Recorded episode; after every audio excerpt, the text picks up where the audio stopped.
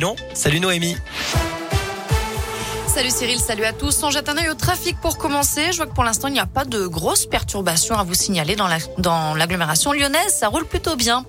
À la une nouvelle séance de négociation entre la Russie et l'Ukraine, reprise des pourparlers dans une heure. Alors que Kiev a refusé les couloirs humanitaires proposés par Moscou, le Kremlin proposait d'évacuer les populations civiles des principales villes assiégées, mais pour les emmener en Biélorussie, puis en Russie, ce que le gouvernement ukrainien rejette? Hier, en Russie, au moins 5000 personnes ont manifesté contre la guerre sans autorisation.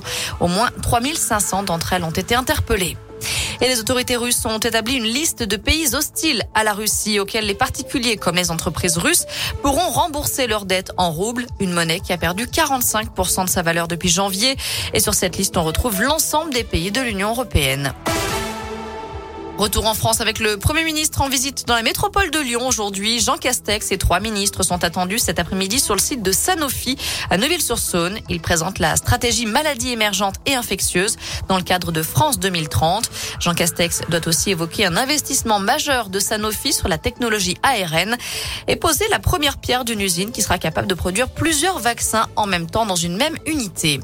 Attention à cette grève demain, mobilisation à l'occasion du 8 mars, journée internationale des droits des femmes. L'intersyndicale, réclame toujours l'égalité salariale et professionnelle. Des perturbations sont attendues dans les services publics, les crèches, les cantines ou encore les transports. 500 kilos, c'est le poids total des déchets ramassés samedi dans le 9e arrondissement de Lyon par les bénévoles de l'association Nettoyons Lyon. Ils ont notamment récupéré trois canapés et une baignoire abandonnée. Ils sont 12 à vouloir le poste. La liste officielle des candidats à l'élection présidentielle a été dévoilée ce midi. Les Français auront le choix entre Nathalie Arthaud, Fabien Roussel, Emmanuel Macron, Jean Lassalle, Marine Le Pen, Éric Zemmour, Jean-Luc Mélenchon, Anne Hidalgo, Yannick Jadot, Valérie Pécresse, Philippe Poutou et Nicolas Dupont-Aignan. Premier tour le 10 avril prochain. Et puis les obsèques de Jean-Pierre Pernaud seront célébrées mercredi à Paris. Une cérémonie religieuse se déroulera à partir de 11h à la basilique Sainte-Clotilde dans le 7e arrondissement. L'ancien présentateur du 13h de TF1 sera ensuite inhumé dans la plus stricte intimité. Je rappelle que Jean-Pierre Pernaud est décédé mercredi à l'âge de 71 ans.